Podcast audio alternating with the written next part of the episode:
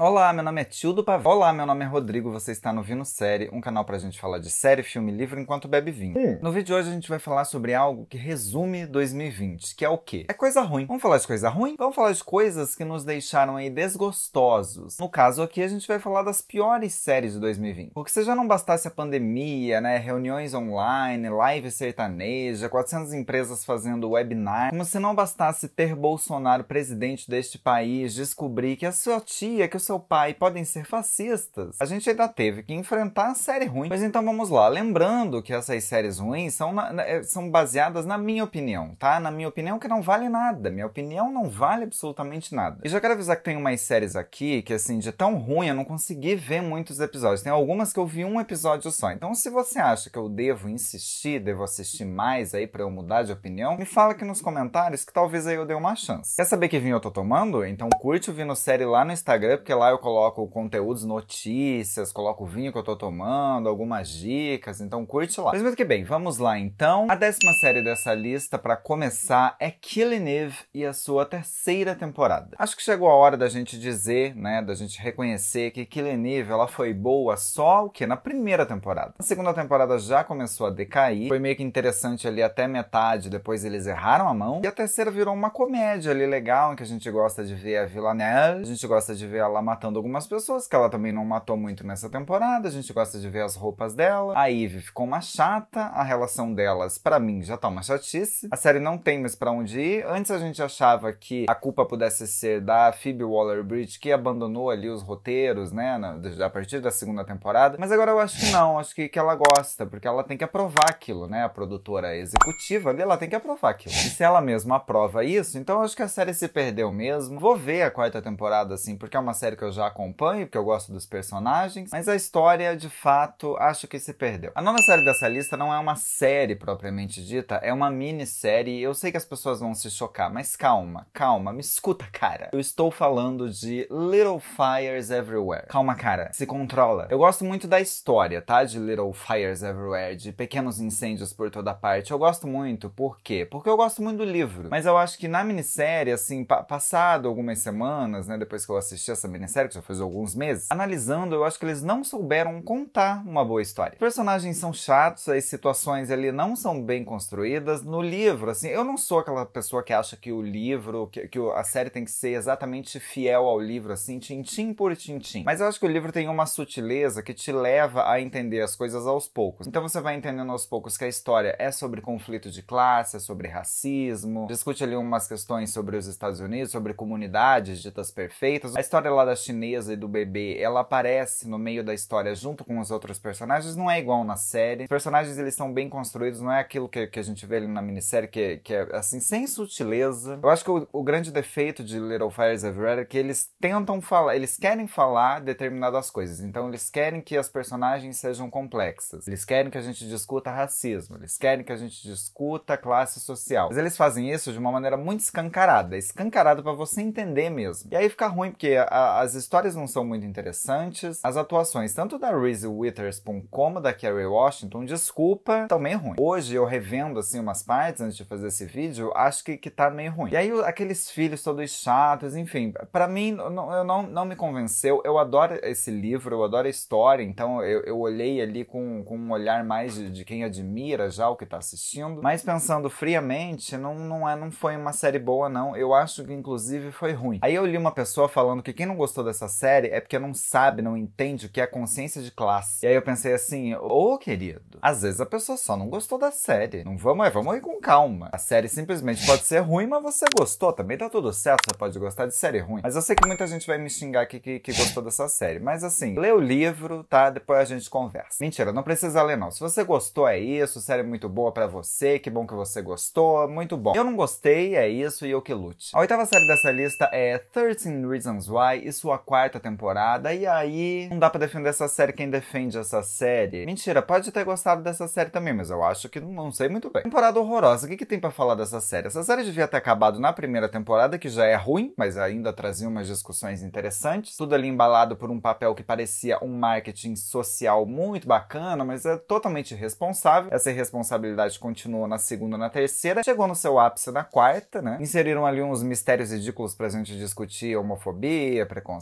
bullying no colégio, tudo de uma forma escrota, né? Ali a, aqueles adolescentes todos mataram um cara, e aí você fica nessa bacana, então mataram um, um estuprador, mas tá, e daí? Aí você deixa uma outra pessoa levar a culpa. Assim, mensagem bacana que, que essa série tem para passar. Personagens péssimos nessa última temporada, não souberam construir nada, diálogos horrorosos, aquele Clay surtando insuportável. Coroando tudo isso, tivemos assim episódios longos, né? Parecia que minha vida estava se esvaindo a cada hora que eu assistia este horror. Não gostei dessa série, me irrita. Se você gosta, tudo bem. Eu tenho até amigos que gostam. Essa série me irrita, essa bosta dessa série. Ainda bem que acabou. Essa vibe gostosa e nervosa que eu tô, que eu fico um pouco irritado quando eu falo de Thursday Is Why. Vamos então para uma série brasileira chamada Reality Z. Essa série boa ocupa a nossa sétima posição aqui dessa lista. Bom, uma série de zumbi ali, aquela coisa era para ser uma sátira, uma crítica social, como, como já é, né, esperado em uma série de zumbi. Ela é a adaptação de uma série britânica, acho que não funciona enquanto adaptação, a partir do momento que eles se livram da adaptação e, e, e começam a fazer um produto original ali, eu acho que melhora um pouco. Eu acho que é uma história interessante, mas eles não, não souberam é, construir essa história de uma maneira em que o ruim é, parecesse um ruim proposital para que a gente se divertisse, então ela não diverte. E a crítica social ela não é tão contundente, ela não é tão profunda assim para que a gente fique pensativo. Então você fica só prestando atenção nos defeitos, né, nos diálogos horrorosos, naqueles atores que não tão bons. Então fica ali uma sátira ruim sobre mortos-vivos no Brasil, que é uma coisa desnecessária.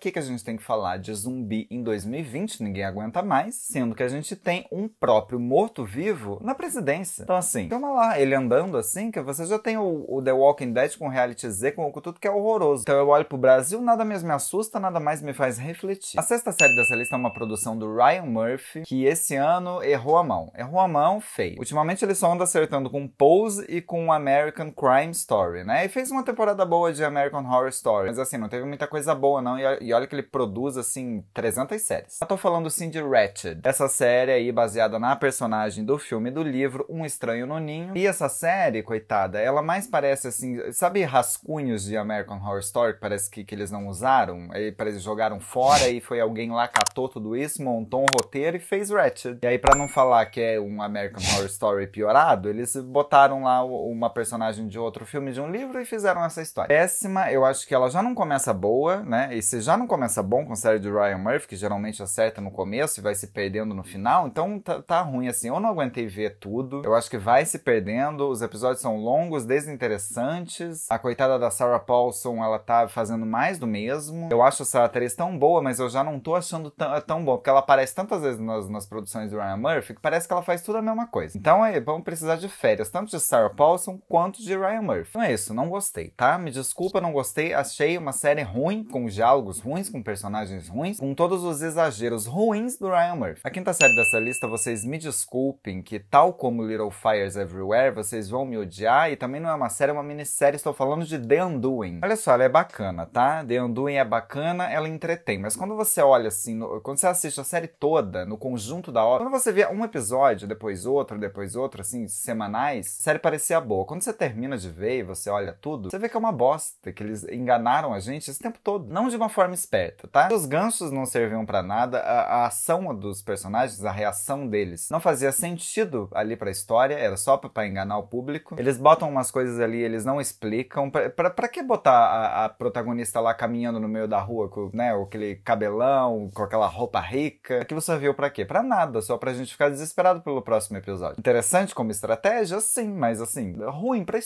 Então é ruim, bicho. É ruim. E ainda terminou com uma, uma versão piorada de Senhora do Destino. Acho que foi outra série aí que tentou fazer uma crítica sobre pessoas ricas e brancas, mas, mas não soube fazer. Ela é, de fato, uma Big Little Lies bem piorada. A quarta série dessa lista é da Netflix e se chama Cursed. Que assim, os adolescentes, né, o, eles ficaram assim, alvoroçados com essa série, porque ele é, é uma série que é um míssil, né, pro coração dos adolescentes e ainda tinha a menina lá de 13 Reasons Why. Vou botar aqui adolescentes porque eu acho que tem muita gente aí que tem os seus 35 anos e continua adolescente. Mas tudo bem, cada um faz o que quiser da sua vida. Eu nem vou falar muito da história porque de fato eu consegui assistir um episódio e meio, tá? Então vocês me perdoem, não tem uma análise aqui profunda dessa série porque ela é tão ruim, as atuações são tão ruins, os diálogos parece que foi, foi uma pessoa ali que tá aprendendo a escrever agora. A historinha é tão chata que eu não, não pude continuar. E ela tinha assim grandes pretensões, né? E as pessoas estavam muito esperando por essa série porque era uma promessa e tal. E aí eu vi muita gente que, que geralmente passa uns panos, assim, pra umas séries adolescentes ruins, tipo Gossip Girl, mas finge que eu não falei isso, também não gostaram dessa série, então ela é ruim mesmo. A terceira série dessa lista é uma série que já parecia ruim já na foto de divulgação. Já no trailer eu olhei e falei, essa série deve ser ruim. Tô falando de Away, da Netflix. Eu também não vi inteira, olha, foi difícil ver o primeiro episódio, o segundo, então eu dormi e desisti. Mas a impressão que me deu é que era tipo um drama meio malhação, misturado com uma novela mexicana, misturado com uns draminhas ali, adolescentes chatos. Tudo isso embalado num, num tipo num BBB, assim, no espaço, com várias intrigas. E assim, coitada da Hilary Swank, de fa eu acho que ela, né, ela é a prova de que a maldição do Oscar existe, porque a menina ganha o Oscar e só escolhe papel ruim e não consegue mais. Foi cancelada, Way, foi pro espaço.